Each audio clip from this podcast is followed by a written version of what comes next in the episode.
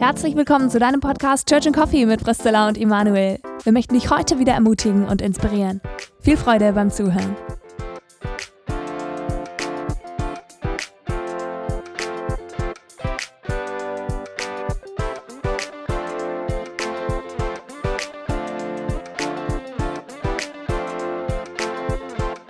Herzlich willkommen, mega cool, dass wir heute Morgen wieder hier sitzen dürfen und miteinander reden können. Und wir, das ist nicht nur Zilla oder sind nicht nur Zilla und ich, sondern eben auch Lena Egger, die wir heute als Gast eingeladen haben. Wir haben es ja schon angekündigt und wir reden über den Themenkomplex Empfängnisregelung Pille und so. Und äh, weil ich ein Mann bin, geht mich das Thema nichts an. Deswegen trinke ich jetzt meinen Kaffee und überlasse euch beiden als Frauen das Gespräch. Dann bin ich fein raus. Ja, das ist cool, weil wir eh lieber, weil wir ja als Frauen sowieso mehr reden als Männer und dann. wir sind auch am liebsten unter uns. Also. genau. Also äh, herzlich willkommen, Lena. Schön, dass du da bist. Jetzt danke, seid ihr dran. Danke. Also das, wir schieben einfach mal das Thema, wie viel Männer mit der Pille zu tun haben, nach hinten. Ich weiß nämlich, dass du, Emanuel, äh, darüber was sagen willst, hast du nämlich schon gesagt. Und ich werde dir die Frage am Ende noch stellen. Aber, Lena, ich habe gedacht, stell dich doch mal ganz kurz vor für diejenigen, die jetzt sagen, okay, Lena Egger sagt mir gar nichts. Hallo, ich bin Lena. Ich bin ähm, 24 und studiere Theologie. Und Du bist verheiratet. Bin verheiratet. Das finde ich wichtig für das Thema. Stimmt, äh, tatsächlich äh, nicht ganz äh, irrelevant. Bin verheiratet seit dreieinhalb Jahren und ähm, genau, habe mich mit dem Thema Verhütung im Zuge meiner Bachelorarbeit auseinandergesetzt. Genau. Und jetzt kommt meine erste Frage. Wie kommt man auf das Thema Verhütung als Bachelorarbeit? Vor allem, du hast ja Theologie studiert, wie du gesagt hast. Und da würde ich nicht an Verhütung denken als Bachelorarbeit. Mhm. Es war auch erstmal äh, relativ ungewöhnlich. Mein Dozent hat mich auch erstmal äh, verwundert angeguckt, als ich damit ankam. Aber ähm, ja, wie bin ich dazu gekommen? Ich ähm, habe geheiratet, dann haben wir uns überlegt, ähm, wie machen wir das? Und habe dann anderthalb Jahre lang die Pille genommen und äh, war dann bei verschiedenen Frauen, Ärztinnen auch und habe äh, mit denen darüber gesprochen und so. Und es war alles immer gar kein Problem und so weiter und so fort. Habe dann auch im Internet so ein bisschen recherchiert und es war alles relativ entspannt, habe mich dann dafür entschieden. Habe mich dann irgendwann aber nicht mehr so wohl damit gefühlt und habe dann ähm, versucht, weil ich eben halt ähm, Theologie studiere, in der theologischen Landschaft so ein bisschen zu recherchieren, um mal zu gucken, was es da so gibt. Ähm, stellt sich heraus, es gibt wenig bis nichts. Also super wenig Theologen, die sich mit dem Thema auseinandergesetzt haben. Ähm, liegt vielleicht auch daran, an dem, daran, dass einfach sehr, sehr viele Männer Theologen sind, mehr als Frauen. Vielleicht, weiß ich nicht. Auf jeden Fall, ähm, genau, habe ich da einfach nichts gefunden und das hat mich frustriert, fand ich blöd, weil ich mir sicher war, dass es da viel zu sagen gäbe. Und ähm, habe dann gedacht, okay, wenn ich eh schon mich acht Wochen mit einem Thema auseinandersetzen muss, dann vielleicht mit was, was mich auch interessiert. Kurzer Einwurf von mir, äh, weswegen mich deine Arbeit auch so, warum ich sie so cool fand, äh, weil wir haben an der gleichen Fakultät äh, studiert und ich habe vor 20 Jahren über das gleiche Thema an der gleichen Fakultät meine Bachelorarbeit geschrieben. Ne? Und sie ist die erste nach 20 Jahren, die wieder das Thema aufgreift. Deswegen ist natürlich Quatsch, dass Männer nichts damit zu tun haben, aber mich hat es deswegen auch gefreut und gleichzeitig auch getriggert, dass du es gemacht hast. Danke an der Stelle. Das heißt, du hast ja schon vorhin gesagt, dass ihr jetzt nicht mehr, also dass du nicht mehr die Pille nimmst, das heißt, dass ihr nicht mehr hormonell verhütet. Wir kommen dann am Ende nochmal drauf, wie ihr das jetzt in der Praxis macht oder wie das in der Praxis aussehen kann. Ähm, und ich habe deine Bachelorarbeit überflogen und da kommt ja schon klar raus, dass du eben jetzt mittlerweile eine andere Meinung hast und dass du, also äh, hätte ich jetzt auch, ohne dass du es mir vorher gesagt hast, aus deiner Bachelorarbeit rauslesen können, dass ihr jetzt nicht mehr mit der Pille verhütet. War das dann so ein Prozess in, dem, in der Bachelorarbeit, dass du oder ihr als Ehepaar eure Meinung geändert habt oder wie war das? Mm, ich habe die Pille abgesetzt, bevor ich die Bachelorarbeit geschrieben habe. Das war ein Vierteljahr vorher schon. Und während ich die Bachelorarbeit geschrieben habe, wurde ich mir diese Entscheidung immer gewisser. Vielleicht, äh, vielleicht kann man das so sagen. Ich war sehr viel, sehr wütend, als ich diese Arbeit geschrieben habe über unsere Welt. Ähm, genau, und am, am Ende nach dieser Arbeit war dann klar, okay, äh, das kommt für uns auch nicht mehr, also in Zukunft auch nicht mehr in Frage. Als ich sie abgesetzt habe, war erstmal die Sache, okay, wir gucken mal, wie es ohne ist, ob das funktioniert und so weiter und so fort. Und falls nicht, dann schauen wir halt nochmal. Kannst du mal kurz nochmal erklären, warum du es vorher überhaupt gemacht hast? Also was hat dich dazu gebracht, überhaupt die Pille zu nehmen? Warum gerade die mhm. Pille? Es gibt ja so viel mhm. auf dem Markt. Ja, ähm, die kurze Antwort ist, dass es das sicherste Verhütungsmittel einfach ist. Für uns war beide klar, wir studieren beide, wir möchten im Moment keine Kinder, vielleicht möchten wir auch gar keine Kinder. Das war für uns lange eine Diskussion und eine Frage, was wir überlegt haben. Ähm, und die Pille war einfach das sicherste Verhütungsmittel auf dem Markt, das einfachste meine Frauenärztin hat mir das äh, in den Himmel hoch gelobt und empfohlen als das Beste, was es gibt. Am liebsten hätte ich sogar dieses, ähm, es gibt so ein Hormonstäbchen, was man sich in den Arm im, im, implantieren lässt. Ähm, und da muss man sich dann gar nicht mehr damit auseinandersetzen. Das heißt, es gibt einfach immer wieder Hormone ab. Ich muss nicht mal eine Pille nehmen oder so. Ähm, und es ist einfach aus dem Kopf. Und das war mir zu dem Zeitpunkt einfach wichtig, dass ich mir keine Gedanken machen muss, dass ich schwanger werden könnte. Ähm, und genau, dann ähm, kam dieses Stäbchen erstmal noch nicht in Frage, weil ich erstmal die Pille nehmen musste, um zu gucken, ob ich dieses Präparat, was in diesem Stäbchen ist, überhaupt vertrage. Das habe ich dann ausprobiert, hat gut funktioniert, auch mit dem Einnehmen und so war okay. Und dann bin ich einfach dabei geblieben, erstmal anderthalb Jahre. Genau. Und ganz kurze Frage, du hast ja vorhin gesagt, du hast dich nicht mehr so wohl gefühlt Warum? Gab es da irgendwie ein Gespräch, wo du ins Nachdenken gekommen bist? Oder war das einfach was Emotionales oder hat dein Körper darauf reagiert? Ich habe die Pille gut vertragen an sich. Ähm, ich glaube, dass diese, dieses Unbehagen hat damit begonnen, dass sowieso schon seit einigen Jahren ähm, der Trend von der Pille schon auch abwärts geht. Also es nehmen weniger Frauen die Pille als vor ein paar Jahren noch. Es ist immer noch das am weitesten verbreitete Verhütungsmittel weltweit. Es nehmen immer noch unfassbar viele Frauen die Pille. Aber es gab so einen Trend auch auf YouTube und in Internetforen und so weiter und so fort, dass immer mehr Frauen die Pille abgesetzt haben wegen der starken Nebenwirkungen. Und das habe ich mir so ein bisschen angeguckt, habe dann ein Hörbuch gehört über die Pille von einer amerikanischen Psychologin, glaube ich, Biologin und Psychologin. Ähm, und die hat eben auch viel über die aktuelle Forschung erzählt, was gerade da abgeht in Bezug auf die Pille.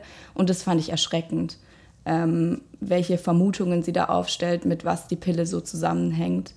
Ähm, genau, und da. Also mit welchen späteren Krankheiten oder was genau? Genau, ja. Ähm, sie zieht da, sie zieht da ein paar verschiedene Linien auf und so.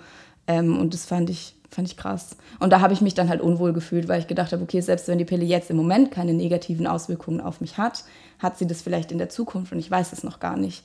Ähm, bin ich mir da tatsächlich bewusst, was ich da tue. Ja. Und du hast gerade schon gesagt, dich hat, du warst ziemlich viel wütend während deiner Bachelorarbeit. Was hat dich denn so wütend gemacht? Also kannst du vielleicht mal ein, zwei Sachen sagen, wo du so gemerkt hast, okay, krass. Hm. hm. Also, was mir so als erstes einfällt, ist, wie die Pille überhaupt erst erfunden wurde, ähm, wie, wie das auf den Markt kam. Ähm, und zwar wurde, wurden die ersten Pillen sozusagen an mittelamerikanischen Frauen getestet, die super arm waren und eben halt Geld dafür bekommen haben, dass sie die ausprobieren. Und da waren Hormonbomben drin ohne Ende. Das kann man sich heute überhaupt nicht mehr vorstellen. Es wäre heute hochgradig illegal, ähm, das an, an, an Menschen auszuprobieren und denen solche Sachen zu geben. Vor allem eben unter diesen fragwürdigen Umständen, dass diese Frauen sehr, sehr arm waren und dieses Geld halt gebraucht haben.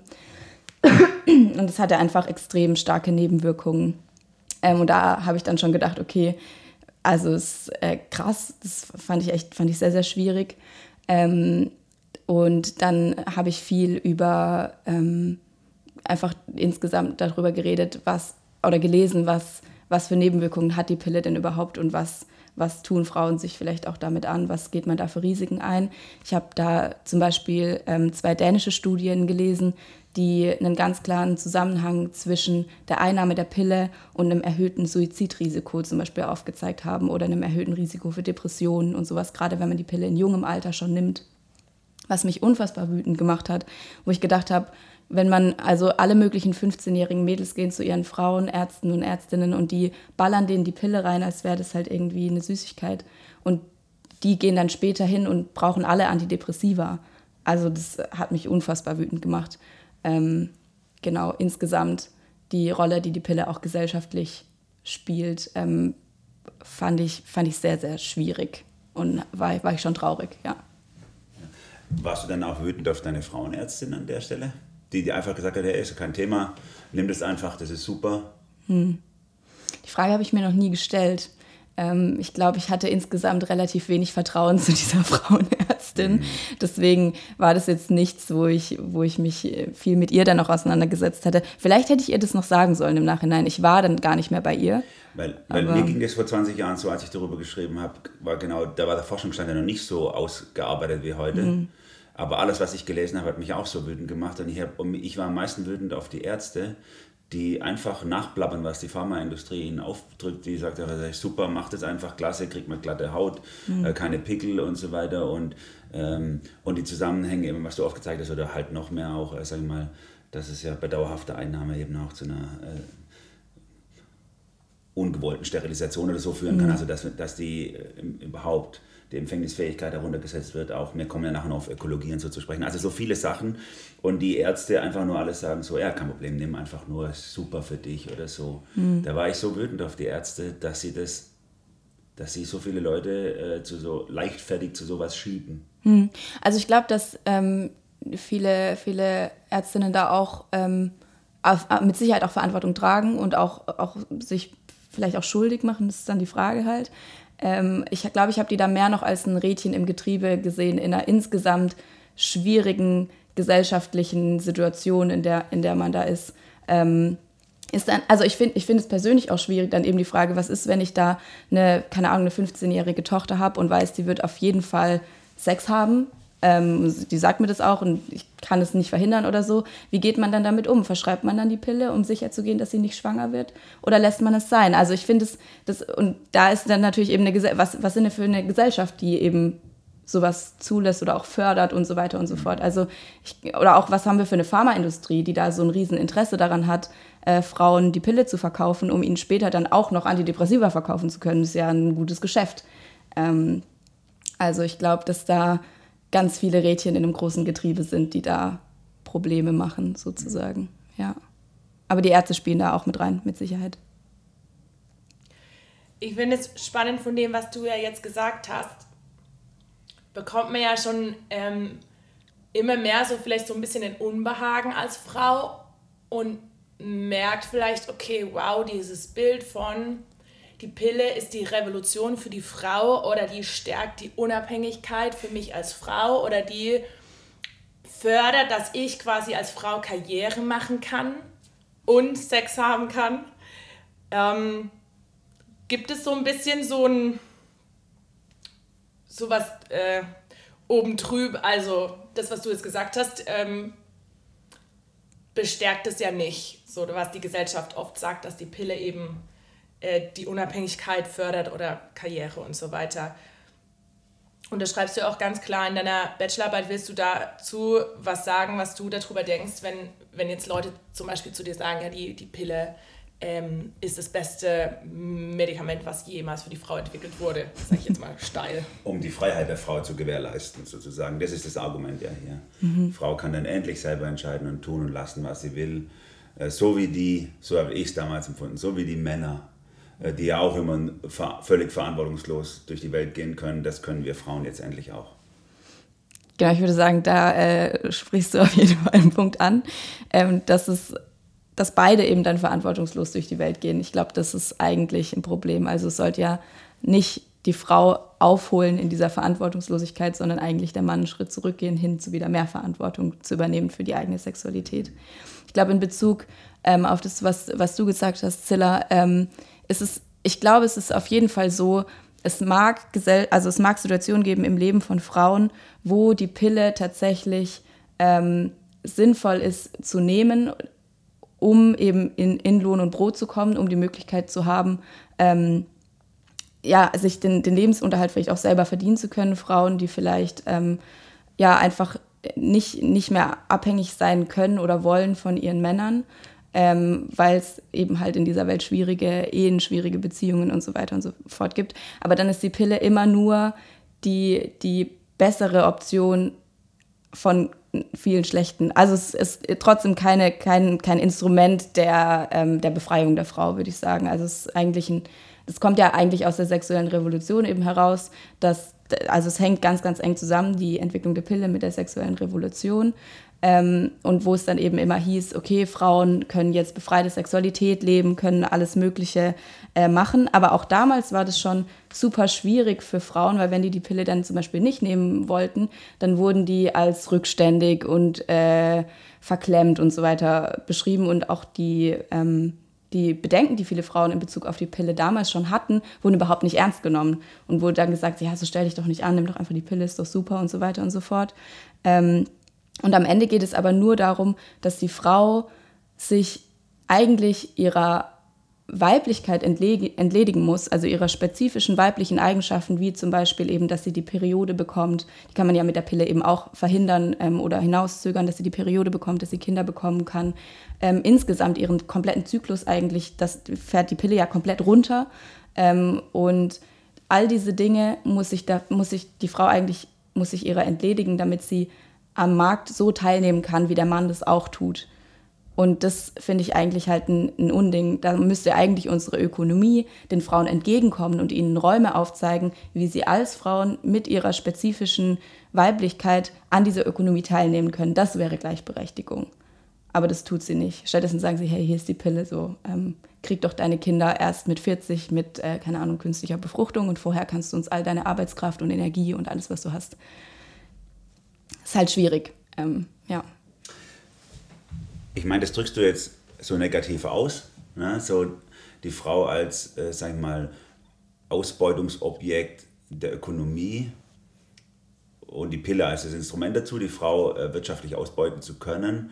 Aber es ist nicht äh, auch für die Frau äh, super. Sie kann dann doch erst ähm, einen Haufen Geld sammeln, um sich, äh, um sich was aufzubauen und Sicherheit im Leben zu generieren, bevor man sich dann äh, in, äh, in dieses Wagnis Kinder stürzt. Kinder sind in Deutschland immer noch Armutsrisiko Nummer eins. Menschen mit Kindern und je mehr Kinder, desto ärmer. das ist, es ist ja auch, sage ich mal, Kinder sind ja auch eine Bedrohung für uns. Mhm. Mm, ja, sind sie auch. Ich glaube, sie sind eine Bedrohung für ganz viele ungesunde Dinge, die wir vielleicht auch bei uns, bei uns haben, die man dann über Bord schmeißen müsste, wie zum Beispiel eben falsche Sicherheit ähm, oder sowas. Mm, ich kann weltlich gesehen unfassbar gut verstehen, warum Frauen genauso handeln, wie du es gerade beschrieben hast. Kann ich sehr, sehr gut verstehen.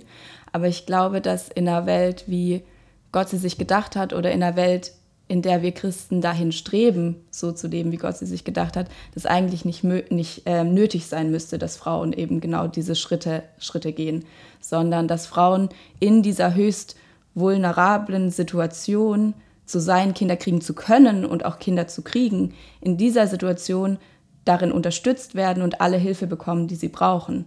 Das Problem ist, dass sie diese Hilfe nicht bekommen oftmals in der Welt, wie wir sie haben. Ja.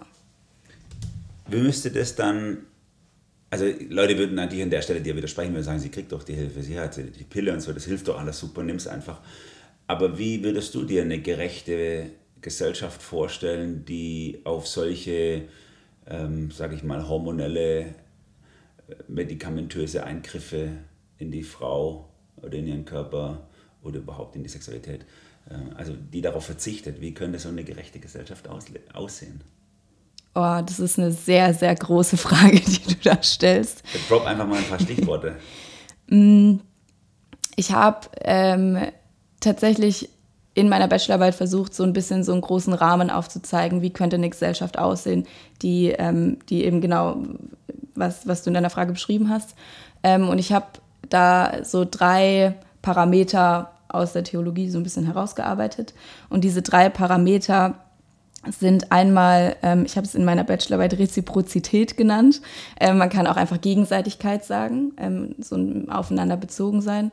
Also dass Menschen einfach ähm, sich bewusst sind, dass wir Menschen aufeinander angewiesen sind und dass wir einander brauchen und dass es auch gut so ist.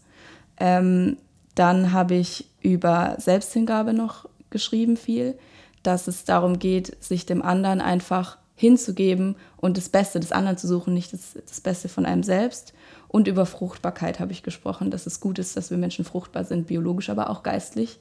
Ähm, und ich glaube, dass wenn diese drei Parameter sich gesellschaftlich verwirklichen würden, dass sowas wie die Pille eben halt gar nicht mehr nötig wäre. Es bräuchte die Pille nicht mehr. Ähm, genau.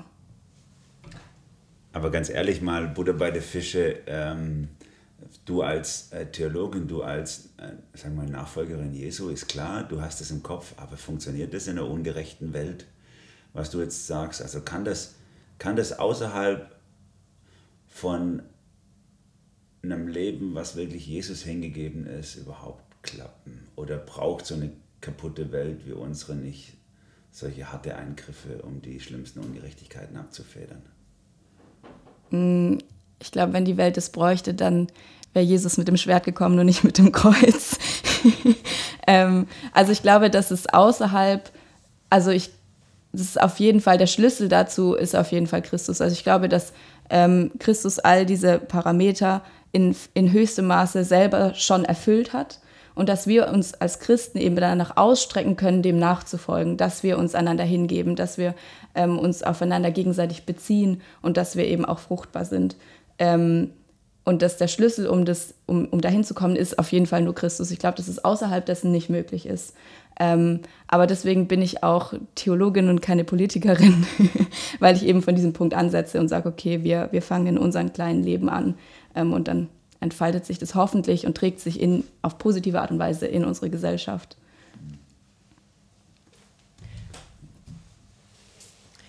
Du hast vorher von der sexuellen Revolution geredet und dass da, also das Pille oder der Anfang der Pille, dass sie auf den Markt gekommen ist und sexuelle Revolution nah beieinander äh, sind, geschichtlich gesehen. Und da kommt mir außerdem dieses Argument, ich weiß nicht, ob das schon von Anfang an da war, aber auf jeden Fall jetzt, dass ja die Pille deswegen ja auch gut ist, damit sie Abtreibung verhindert. Also ähm, ist doch super, wenn wir ein richtig gutes Verhütungsmittel haben, weil wir dann nicht mehr so viele Kinder abtreiben. Und ich denke mal, wir würden ja alle sagen, also Pille ist das, das kleinere Übel zu einer Abtreibung. Mhm. Was würdest du dazu sagen? Ich finde, auf den ersten Blick ist das Argument erstmal gar nicht so schlecht. Ähm, ich kann verstehen, dass man, dass man auf diesen Gedanken kommt.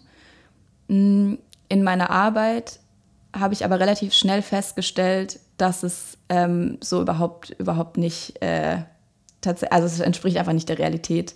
Ähm, dazu ist es vielleicht ganz gut, ganz kurz zu erklären, wie die Pille funktioniert. Die Pille hat vier Wirkmechanismen und die ersten beiden verhindern, dass Spermium und Eizelle aufeinandertreffen. Und die letzten beiden sorgen aber dafür, dass die schon befruchtete Eizelle sich ähm, nicht eben weiterentwickeln kann. Und jetzt war es so, dass zu Beginn der Pille, als sie entwickelt wurde, war die Hormondosis so hoch, dass die ersten beiden Wirkmechanismen auf jeden Fall gegriffen haben. Und dann hat man aber gemerkt, diese hohe Hormondosis hat so viele starke Nebenwirkungen, wir müssen die herabsetzen, haben sie immer weiter herabgesetzt und haben aber gemerkt, ah, okay, die kriegen trotzdem keine Kinder, die Frauen, die werden trotzdem nicht schwanger. Ähm, und dann äh, kam sozusagen raus, hat man überhaupt diese anderen Wirkmechanismen überhaupt erst entdeckt, dass die dann eben greifen. Und da ist jetzt halt eben die Frage, ähm, ist, da geht es dann um die Frage nach, nach Frühabtreibung eigentlich so. Also man nennt es Frühabtreibung. Ähm, wenn eben die befruchtete Eizelle abgestoßen wird, noch bevor sie sich in der Gebärmutterschleimhaut einnisten, einnisten konnte und eben sozusagen davor, dass es einfach verhindert wird, dass sie, dass sie sich einnisten kann. Und da ist dann jetzt halt ganz stark die Frage auch in der Medizin, wo viele Ärzte auch ähm, am Diskutieren sind, wo ist der Beginn des Lebens eben? Ist der Beginn des Lebens, wenn Ei und Samenzelle verschmelzen? Oder ist der Beginn des Lebens, wenn die, Gebär die Zygote, also das, ähm, die befruchtete Eizelle, sich in der Gebärmutterschleimhaut eingenistet hat? Und da spalten sich dann eben die Meinungen. Deswegen findet man eben in ganz vielen Internetforen und so weiter auch immer ähm, dass die Pille nicht, ähm, nicht früh abtreiben wäre, zum Beispiel, weil eben der Beginn der Schwangerschaft erst ab der, der Nidation der Einnistung in die Gebärmutterschleimhaut äh, definiert wird. Und ich würde aber sagen, dass ähm, der Beginn des Lebens definitiv ab Be Verschmelzung der Ei- und der Samenzelle stattfindet und dass jeder Eingriff danach eigentlich dann eine Frühabtreibung ist.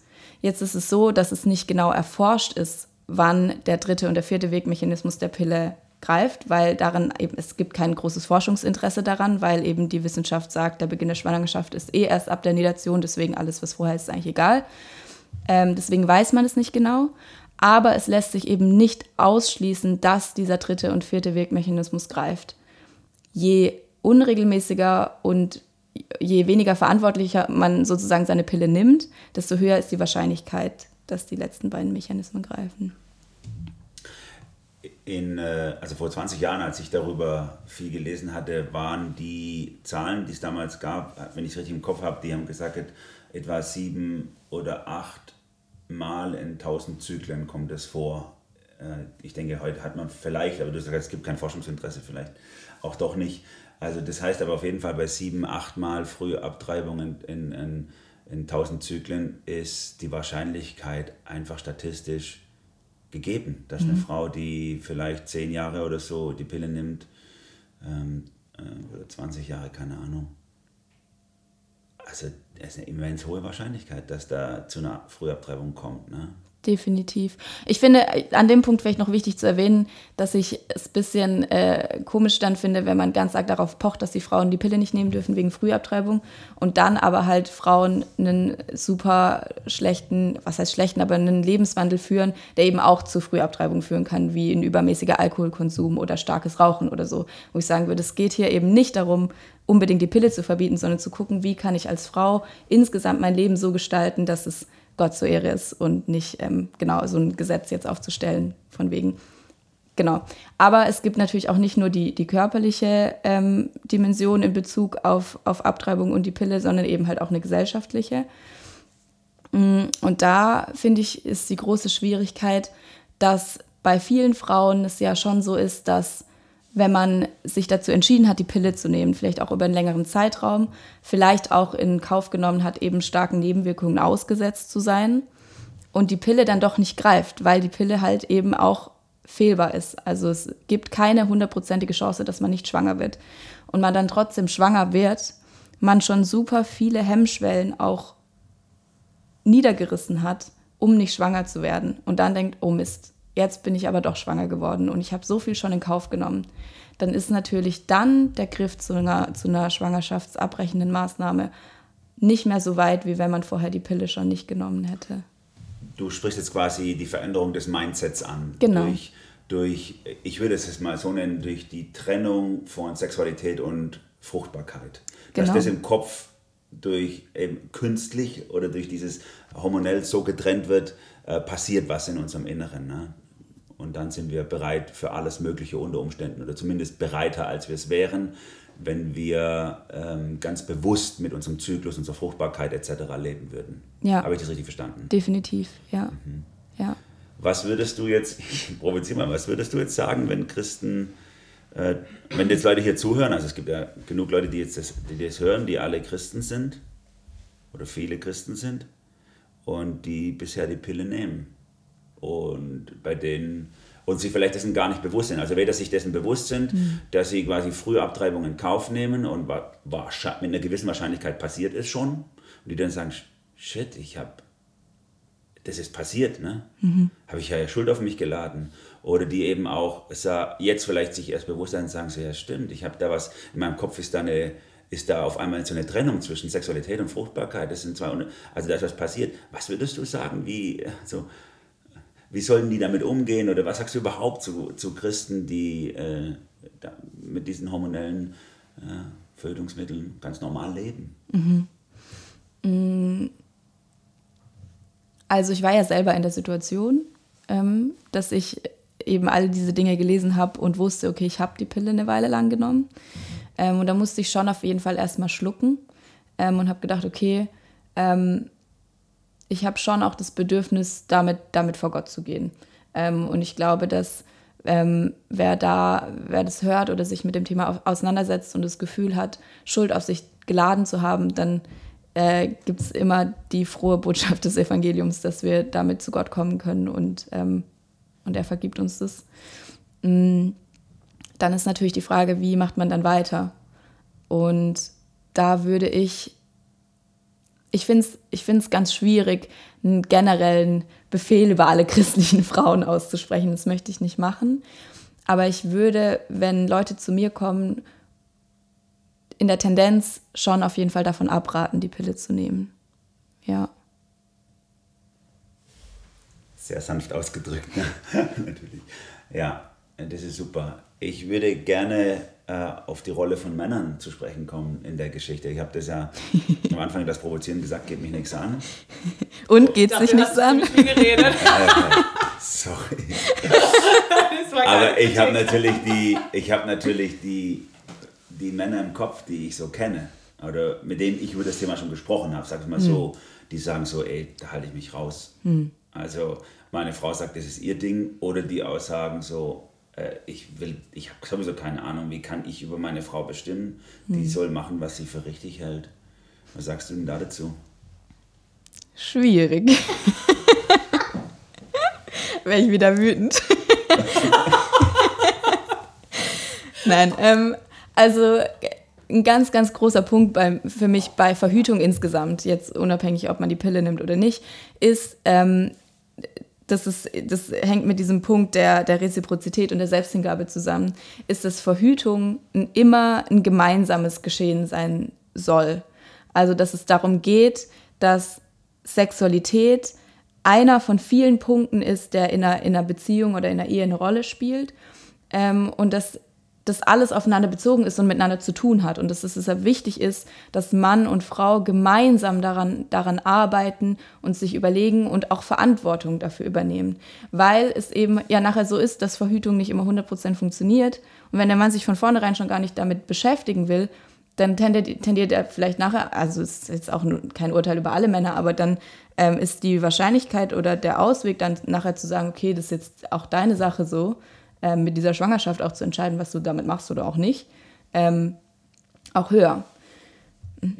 Ja, mir kommt da diese, diese eine Stelle von äh, Petrus im Petrusbrief in, in 1. Petrus 3, 6 sagt er, ihr Männer wohnt mit Einsicht euren Frauen bei und gebt ihnen als dem schwächeren Gefäß auch die Ehre. Mhm. Und, und dann tappt er das theologisch aus, damit also euer gemeinsames Glaubensleben nicht gehindert wird daran, mhm. wo er Sexualität einbettet in den Rahmen der Verantwortung, vor allem von männlicher Seite und das ist natürlich von einem, von einem Weltbild oder auch Familienbild, wo ein Mann leitungsmäßig Verantwortung übernimmt, super gedacht, dass er sagt, mhm. hey, achte auf deine Frau, äh, äh, überfordere sie nicht, überfahr sie nicht, äh, guck nicht, dass du nur zum Zug kommst oder so. Aber wir haben ja heute oft die andere Situation. Ne? Wir haben den, die, wir haben äh, den Feminismus, äh, sage ich mal, der ist durchgegangen und viele, also die Situation gibt es ja in vielen Familien gar nicht mehr, dass der Mann jetzt einfach bestimmen könnte über die Frau, äh, sondern es gibt sehr oft die Situation, dass auch, äh, dass die Frau von sich aus sagt, das ist mein Ding, halte ich da raus oder mhm. so. Da würde ich gerne noch hinzufügen, der Paulus sagt es ja auch mal in einer Stelle über Sexualität und Ehe, dass er sagt, hey, wenn ihr verheiratet seid und ein Fleisch geworden seid, dann ist der Körper des Mannes nicht mehr sein eigener, sondern der Frau gehört der Körper ihres Mannes und andersrum. Hm. Das, und ich finde, das spielt ja auch total mit rein in dieses Thema, wenn wir uns bewusst machen, dass die Bibel sagt, hey, wenn ihr ein Fleisch seid, wenn ihr Sexualität lebt, wenn ihr Ehe lebt, dann gehört, dann ist quasi der Mann hauptsächlich nicht mal für seinen Körper zuständig, sondern für den Körper seiner Frau. Es hat ihn zu interessieren. Ja. ja. Also genau, und die Frage ist ja auch so ein bisschen, gerade auch bei dieser Petrus-Stelle, woher, woher kommt Petrus da vielleicht auch?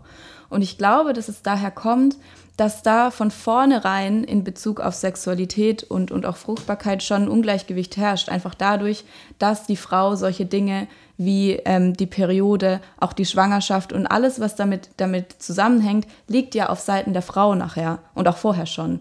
Und die Frau ist da sowieso schon in einer vulnerableren Position, weil einfach aufgrund ihrer körperlichen Beschaffenheit. Und dann ähm, sagt ein Theologe, mit dem ich mich viel eben beschäftigt habe, ähm, geht darauf ein und sagt eben, dass dieses Ungleichgewicht auf Seiten der Frauen nicht noch dadurch bestärkt werden soll, dass sie dann eben halt auch noch sich um die Verhütung kümmert und auch die Folgen der Verhütung tragen muss.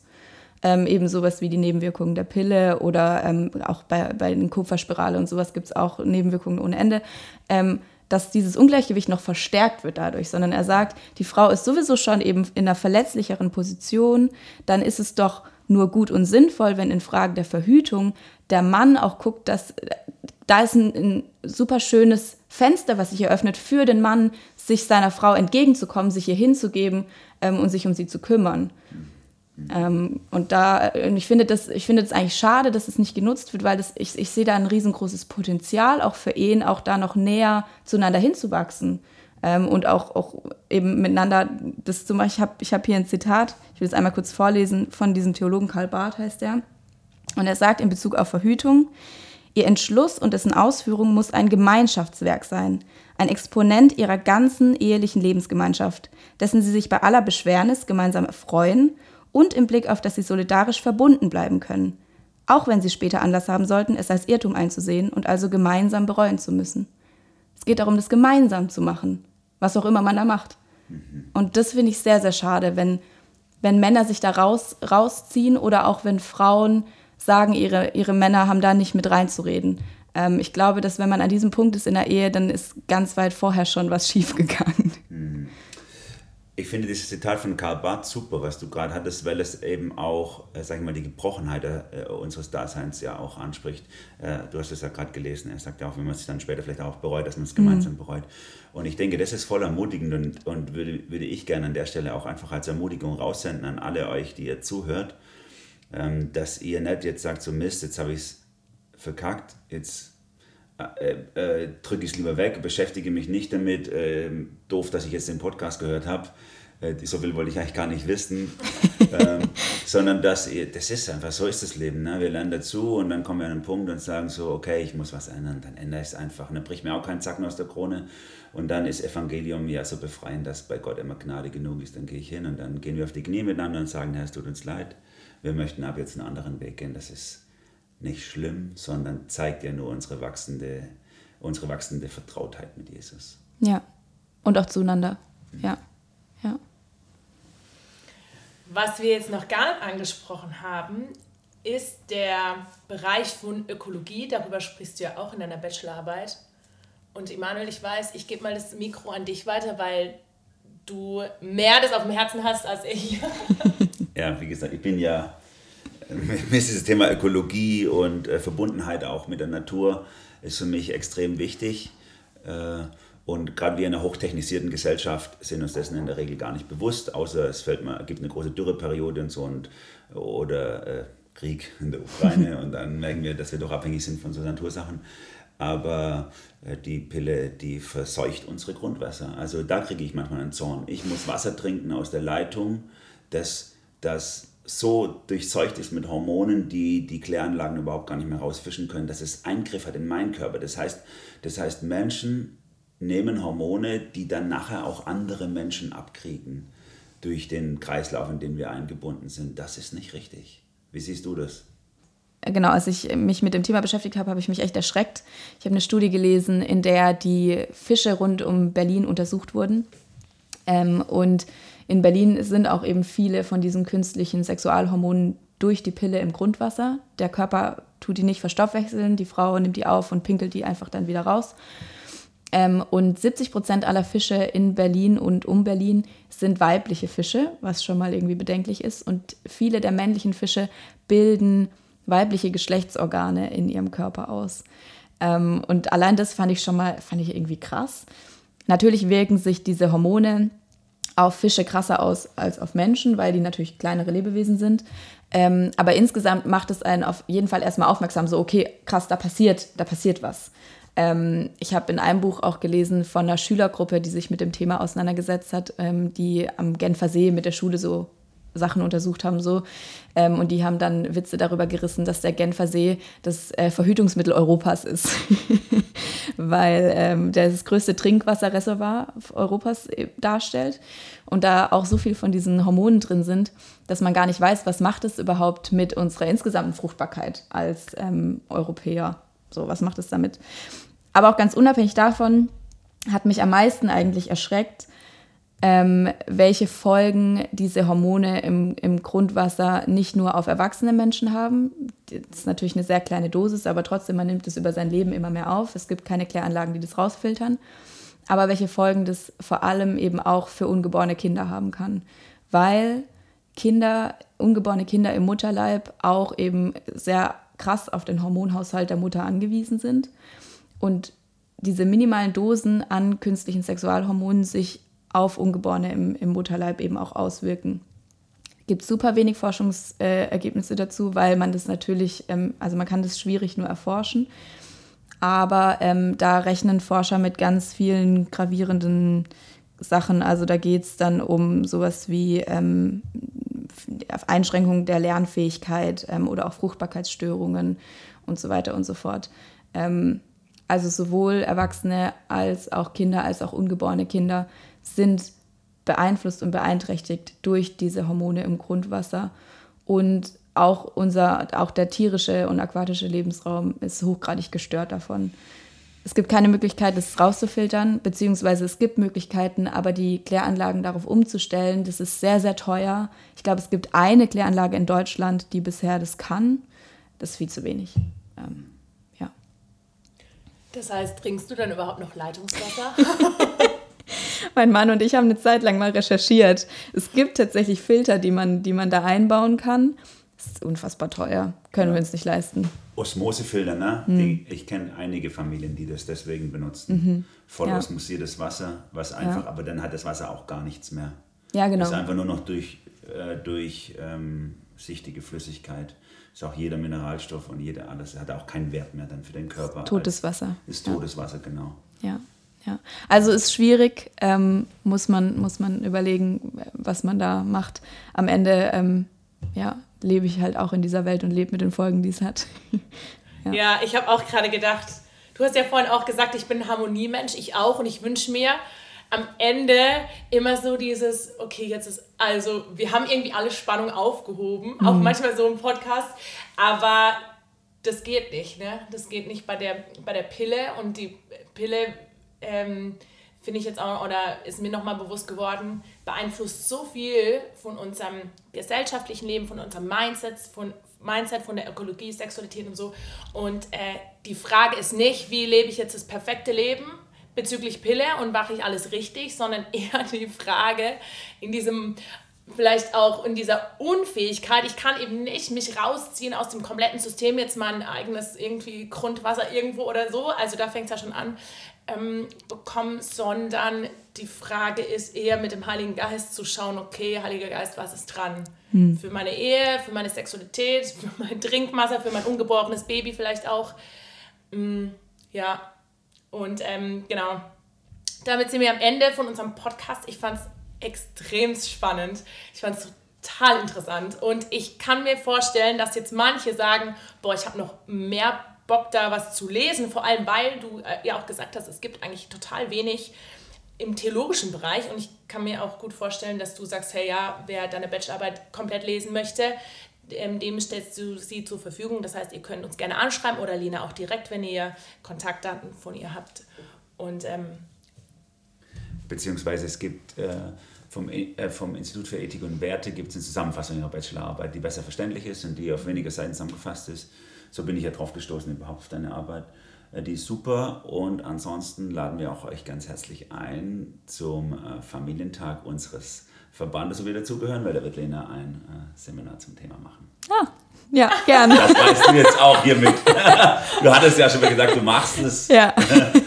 Und das ist super. Und dann könnt ihr sie auch persönlich ansprechen, 18. Juni. Ja, und jetzt gebe ich noch zum Schluss den Ball an dich zurück. Lena, möchtest du einfach noch den Podcast beenden mit dem, was dir noch wichtig ist. Ja, ähm, ich finde es generell wichtig, einfach auch zu sagen, es, es gibt Alternativen, ähm, solche Sachen wie eben natürliche Familienplanung, auch das ganz altmodische Kondom und, und so weiter und so fort. Man muss nicht verzweifeln. Ähm, und äh, meiner Meinung nach gibt es auch legitime Gründe, ähm, in gewissen Phasen des Lebens keine Kinder zu bekommen. Ähm, deswegen äh, möchte ich einfach alle ermutigen, sich einfach mal damit auseinanderzusetzen. Gerade natürliche Familienplanung finde ich sehr, sehr sinnvoll, weil in dieser Methode den Frauen einfach auch super viel Wertschätzung für ihren eigenen Körper, für ihren Zyklus vermittelt wird. Ähm, das, und ich, also daraus kann viel auch Lobpreis ähm, für, für unseren Gott wachsen, äh, meiner Meinung nach. Ich glaube, das ist sehr, sehr sinnvoll und gesund. Auch die Männer sich damit zu beschäftigen, mit dem Zyklus ihrer Frau, ähm, Frauen erklärt euren Männern, wie das funktioniert mit der Periode ähm, und so weiter.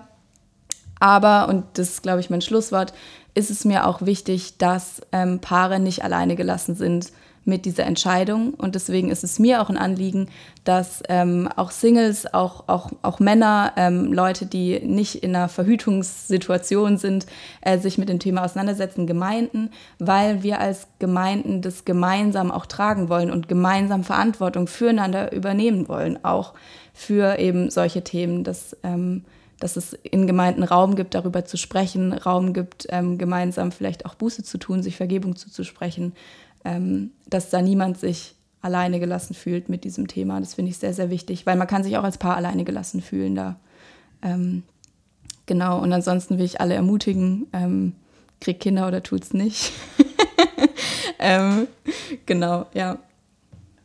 Cool. Ganz herzlichen Dank an dieser Stelle. Ich habe wieder super viel gelernt und es war richtig, ja, war richtig cool. Danke. Ja, fand ich auch. Und dann verabschieden wir uns von euch und wünschen euch eine gesegnete Zeit und bis in zwei Wochen. Tschüss. Hey, schön, dass du heute dabei warst. Wenn du unseren Podcast unterstützen möchtest, darfst du gerne auf den Link in unserer Beschreibung klicken und unsere Arbeit finanziell unterstützen. Danke dafür. Wir hoffen, wir konnten dich heute ermutigen und inspirieren.